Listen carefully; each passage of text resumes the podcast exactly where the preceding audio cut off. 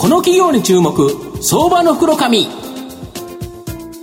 のコーナーは企業のデジタルトランスフォーメーションを支援する IT サービスのトップランナーパシフィックネットの提供を財産ネットの制作協力でお送りします。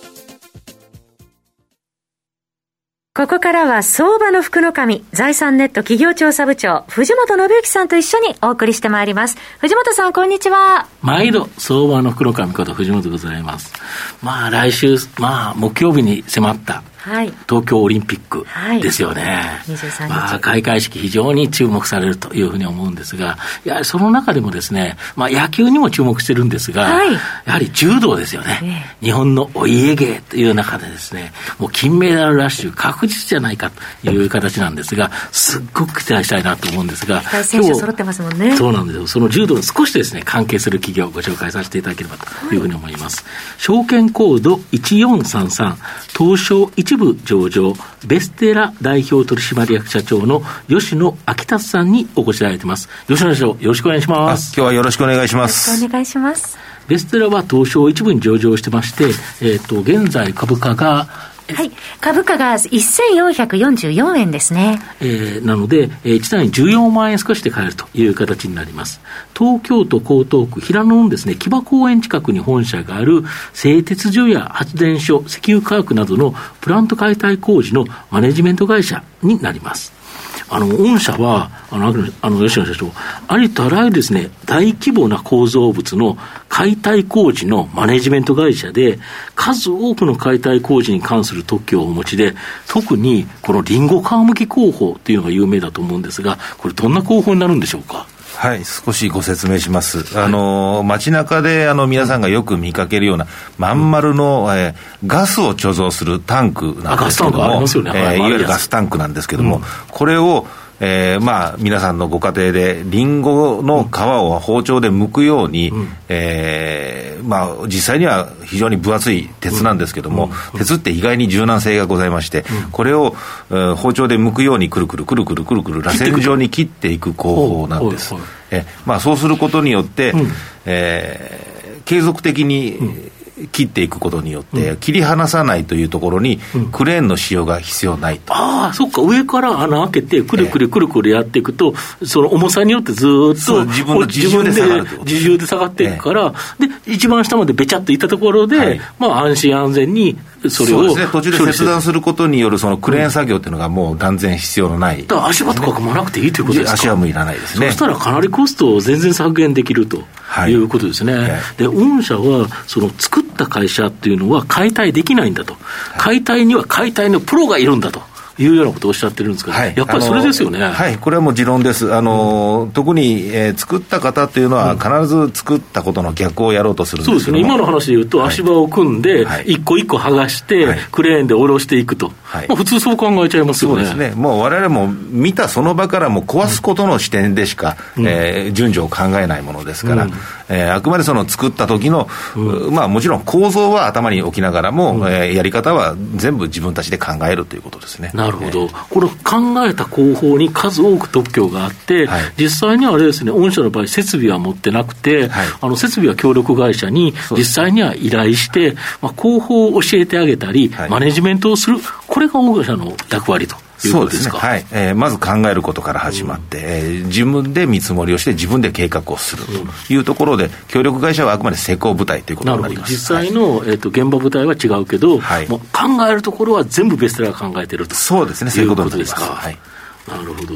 で、まあ、来週からまあ東京オリンピック始まるわけなんですけど、前回のトリピックの前の年に僕、実は生まれてるんですが、はい、今年56歳になって、もうちょっとで60歳という、あら、60になっちゃうんですけど、まあ、この年になるとですね、やっぱガタがめちゃめちゃくるんですけど、で、日本の社会インフラも、実は前の東京オリンピックに向けて、一気に作ったところがあるとい。うところでいうと、まあ、さまざまな解体工事を行わないと一気に変わってるということは、これ、御社の活躍の場、ものすごく広がってくるんじゃないですか。はい、あのおっしゃる通りですね、うん、えー、まあ、私自身も50歳を超えてですね、うん、えー、そろそろガタが来ますけども、あの設備を本当にまさに、うん、えー、まあ、ガタが来るのと、もう一つはやっぱり作りすぎたという需要がありますので、ね、これが原因で、あのこのここ,、まあ、ここ数年ですね、まあ、これから先も含めて、うん、えー、相当な企業のその再編が始まっていきますので、それによる集約化というのが望めると思っております。そうですね。要は大規模な石油プラントであるとか、製鉄プラントとか、こういうでかいものを作るっていうところでは、はい、逆に言うとそれを壊すっていうところでは、御社の活躍の場、めちゃくちゃ広がると。いうことですよね。はい、あの特にあの一番重厚長大な製鉄産業ですね、製鉄産業の再編が一番大きな再編かと思われますけれども、うん、ここの集約化を今、望んでおります。なるほど。望んでおります、大変失礼な言い方ですね、うん、えー、あの、まあ、目標にしております。それを、はい、まあ、あのあれですよね、御社の糧にするっていうか、そうですね。ということですよね、はい、成長のポイントにすると。で、前期は新型コロナショックの影響で、前半苦戦しながらもですね、後半一気に盛り返して通期で増収増益。まあ、今期もですね、大幅な増収増益の見通しと、やはり好調なんでしょうか？そうですね、あの、少し予想外なところもありましたけども、うん、あの、だいぶそのコロナの最中に、えー、営業活動はストップしたんですけども、うん、なんとかまあみんな頑張ったなというところがあります。うん、あの、なので、えー、まあその成果があるのと、特に、えー、一つの企業に頼らず、分散して営業していった成果が今上がっている状況だと思います。なるほど。これで今好調だということですね。はい、で将来も、まあ今は先ほどの大きな建設、まあ、あの、プラントとか、こういうやつの解体が多いかと思うんですけど、原子力発電所の廃炉ビジネス、はい、これも日本に全国いっぱいありますし、あとは再生可能エネルギー、最近非常に話題になってるんですけど、まあ、特に設備更新が必要な風力発電、はい、あれってあれなんですよね、でっかい風車がくるくる回るんですけど、20年ぐらいで更新しないとだめなんですよね。そうですね、あのガタが来てあの、非常に危険な状態になりますので、大体20年で解体をして、うん。うん、えー、またリニューアルするということになります。これもうそろそろ、まあ、昔作ったやつがというところも出てくるのと、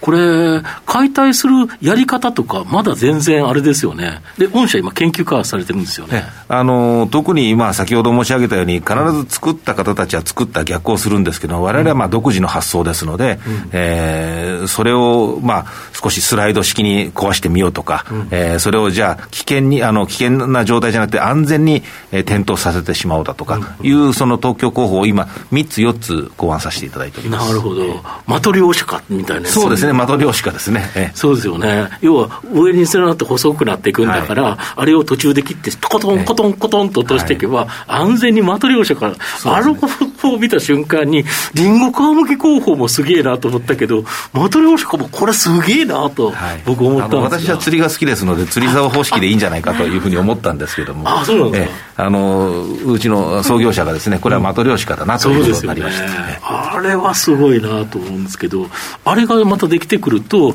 また違ってきますよね、はい、そうですね。あの、うん、特にこれから大型化していくものに対しての、うん、えー、有効な広報かと思っております、うん、こういうのもだけで一回特許取ってしまうと、はい、他が真似できなくなっちゃう。そうですね。すね。あのー、まあ、真似られないように頑張りたいと思いますけども、そうですよね。御社の今後の成長を引っ張るもの、改めて教えていただきたいんですが。はい、えー、私どもの成長と申しましても、あくまでまあ工事会社としてのあの視点で申し上げます。あのやはり、えー、今までその下請け主体だったこの業界のポジションを、えー、その一つ上の元請けの産業にしていくということになります。あのそうすることによって、えー、マーケット、われわれのマーケットが幅広く、えー、横開きになって、ていくはずです。あの、ですので、今まで1社、2社に頼ってたその仕事がですね、10社、20, 20社、30社というふうに、えー、裾を広げていきたいというふうに思っております。これ、広がることによって、やはりあのかなり御社の成長を期待できますよねそうですね、今まであの開拓されてないマーケットですね、あの特に、えー、プラント会社っていうのはあの、メンテナンスの会社がずっとこうあのその解体も含めてですね工事してきた背景がございます。あの最近では私どもの業界もだいぶ、えー、技術も、え、信用もあの増えてまいりましたので、えー、直接そこは参入していく方向で考えております。なるほど最後まとめさせていただきますと、ベステラはですね、ありとあらゆる大規模な構造物の解体工事のマネジメント会社になります。日本の様々な社会インフラは、前回のトリンピック、東京オリンピックに向けてですね、整備されたものが多いということで、まあ、対応年数が過ぎですね、まあ、今後この解体工事、大きなビジネスチャンスになってくるというふうに思います。まあ、その先もですね、原子力発電所の廃炉であったり、風力発電の巨大な風車の解体など、ベステラがですね、活躍する場所が、まあ、多くあるというふうに思います。今後大きな成長が期待できる相場の福の神のこの企業に注目銘柄になります。今日は証券コード1433東証一部上場ベステラ代表取締役社長の吉野昭達さんにお越しいただきました。吉野さんありがとうございました。どうもありがとうございます。藤本さん今日もありがとうございました